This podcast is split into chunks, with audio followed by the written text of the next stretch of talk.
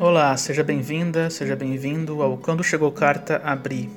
E assim, do nada, aportamos já no sétimo episódio deste podcast.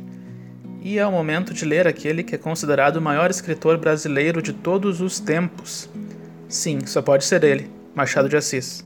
Aqui vamos focar em um momento triste de sua vida, a morte de Carolina Augusta Xavier de Novaes, sua esposa, em 1904. Em carta enviada ao amigo Joaquim Nabuco, ele exprime toda a dor de sua perda. Como é uma carta curta, também vamos ler o soneto A Carolina, que Machado fez para ela como homenagem. Esse soneto faz parte do livro Relíquias de Casa Velha, publicado em 1906. O poeta Manuel Bandeira destacou este poema como uma das peças mais comoventes da literatura brasileira, de acordo com o Almanac Machado de Assis. Ah, normalmente acabo sempre falando um pouco das duas pessoas envolvidas na carta, mas Joaquim Nabuco que me perdoe. Esse episódio é sobre Machado de Assis e Carolina de Novaes. Bom, meu nome é Rafael Glória, eu sou jornalista e trabalho com jornalismo na área cultural e tenho interesse em pesquisa histórica. Você pode mandar indicações de leitura, críticas, sugestões e elogios para o e-mail rafaelgloria88@gmail.com ou procurar o projeto no Instagram quando chegou carta. Você também pode assinar a newsletter desse podcast no site www.rafaelgloria.info e receber semanalmente uma nova carta. E se você gosta desse podcast, peço que ajude a compartilhar, publicando em suas redes sociais e mostrando para mais pessoas.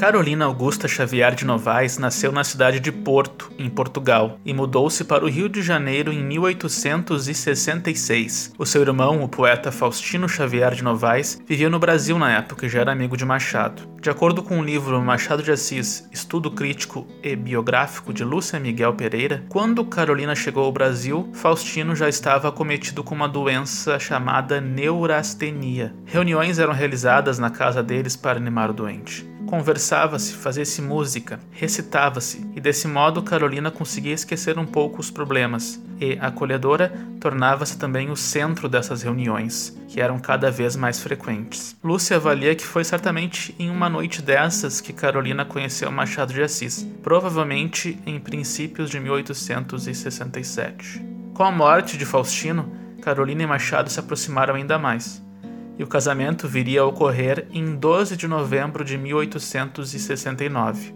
Mas não antes de resistência por parte da família de Carolina, que não era nada favorável ao relacionamento, devido principalmente à cor da pele de Machado. Aliás, Machado de Assis era negro. O maior escritor brasileiro de todos os tempos é negro. Mas a família Novaes, acrescida em 1868 pela chegada ao Brasil de mais dois membros, Adelaide e Miguel, foi inflexível na sua posição ao casamento. Não podiam os Novaes se conformar em ver a irmã se unindo a um mulato, como chamavam. Segundo Lúcia Miguel, foi a cor de Machado a única alegação contrária que eles fizeram. Durante esse período em que passaram separados, Carolina e Machado trocavam cartas apaixonadas, que Machado guardou com carinho até o dia de sua morte. Infelizmente, elas foram queimadas a seu pedido e não há o registro. O casamento ocorreu, mesmo não sendo fácil no começo, também em termos financeiros. A maioria dos estudiosos da vida de Machado concorda que os dois viveram relativamente felizes nos 35 anos que durou o matrimônio. Alguns apontam que foi Carolina que apresentou a Machado os grandes autores da literatura portuguesa e inglesa, além de outros clássicos, redefinindo assim o seu estilo literário para a maturidade. Em 2008, ano do centenário da morte de Machado, o jornal Extra entrevistou a sobrinha bisneta de Carolina, Ruth Leitão de Carvalho Lima, e ela trouxe algumas informações interessantes. Como, por exemplo, que nas conversas da família sabia-se que Carolina escrevia alguns capítulos da obra de Machado. Ele saía para trabalhar e deixava alguns capítulos em aberto.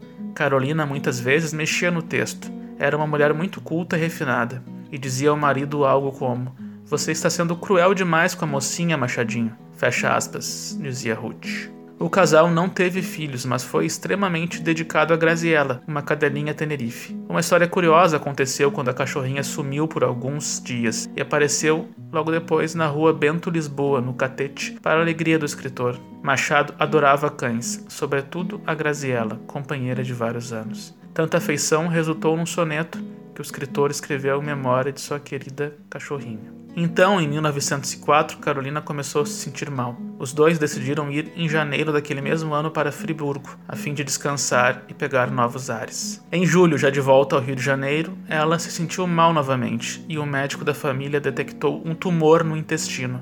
Buscaram tratamento, mas nada adiantou.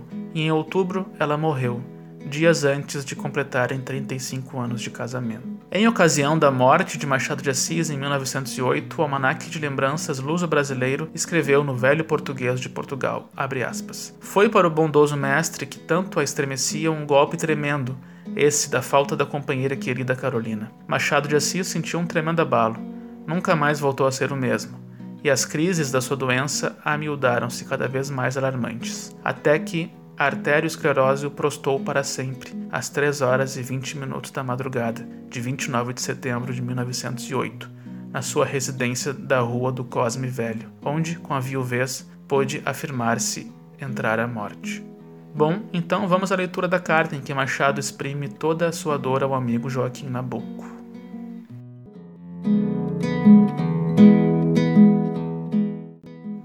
Rio de Janeiro, 20 de novembro de 1904. Meu caro Nabucco, tão longe, em outro meio, chegou-lhe notícia da minha grande desgraça, e você expressou logo a sua simpatia por um telegrama. A única palavra com que lhe agradeci é a mesma que ora lhe mando, não sabendo outra que possa dizer tudo o que sinto e me acabrunha. Foi-se a melhor parte da minha vida, e aqui estou só no mundo. Note que a solidão não me é enfadonha, Antes me agrata, porque é um modo de viver com ela, ouvi-la, assistir aos mil cuidados que essa companheira de 35 anos de casado tinha comigo. Mas não há imaginação que não acorde, e a vigília aumenta a falta da pessoa amada. Éramos velhos, e eu contava morrer antes dela, o que seria um grande favor. Primeiro, porque não acharia ninguém que melhor me ajudasse a morrer, Segundo, porque ela deixa alguns parentes que a consolariam das saudades, e eu não tenho nenhum. Os meus são os amigos, e, verdadeiramente, são os melhores, mas a vida os dispersa no espaço, nas preocupações do espírito e na própria carreira que a cada um cabe. Aqui me fico por hora na mesma casa, no mesmo aposento, com os mesmos adornos seus. Tudo me lembra minha meiga Carolina. Como estou à beira do eterno aposento, não gastarei muito tempo em recordá-la. Irei vê-la ela me esperará. Não posso, meu caro amigo, responder agora a sua carta de 8 de outubro. Recebi-a dias depois do falecimento de minha mulher, e você compreende que apenas posso falar deste fundo golpe. Até outra e breve. Então lhe direi o que convém ao assunto daquela carta. Que, pelo afeto e sinceridade, chegou a hora dos melhores remédios. Aceite este abraço do triste amigo velho. Machado de Assis. Agora, o soneto A Carolina, publicado em 1906. A Carolina. Querida, ao pé do leito derradeiro, em que descansas dessa longa vida, aqui venho e virei, pobre querida, trazer-te o coração do companheiro. Pulsa-lhe aquele afeto verdadeiro, que, a despeito de toda a humana lida, fez a nossa existência apetecida, e num recanto pôs um mundo inteiro. Trago-te flores, restos arrancados, da terra que nos viu passar unidos, e ora mortos nos deixa separados que eu, se tenho nos olhos mal feridos, pensamentos de vida formulados, são pensamentos idos e vividos. E aí, gostaram da carta? O casal não teve filhos, mas pode-se dizer que a marca de ambos, porque não, está eterna na obra de Machado de Assis, principalmente em seu último livro, Memorial de Ares, escrito após a morte de Carolina e que parece ser o que mais tem caráter biográfico. Inclusive, há uma personagem que se assemelha muito a Carolina, a Dona Carmo, e o seu marido na narrativa, o desembargador Aguiar, seria o reflexo de Machado. Na história, ambos viviam felizes, mas tinham apenas um ressentimento na vida: não tiveram filhos. Para a produção desse podcast, contamos com a pesquisa no livro Machado de Assis, Estudo Crítico e Biográfico, de Lúcia Miguel Pereira, e também na série de matérias realizadas sobre Machado de Assis no jornal Extra em 2008. No artigo A Homenagem do Almanaque de Lembranças Luso-Brasileiro a Machado de Assis, por ocasião do seu falecimento, de autoria da Vânia Pinheiro Chaves, e também na carta que se encontra no site do Instituto Moreira Salles. Então é isso. Obrigado e até a próxima.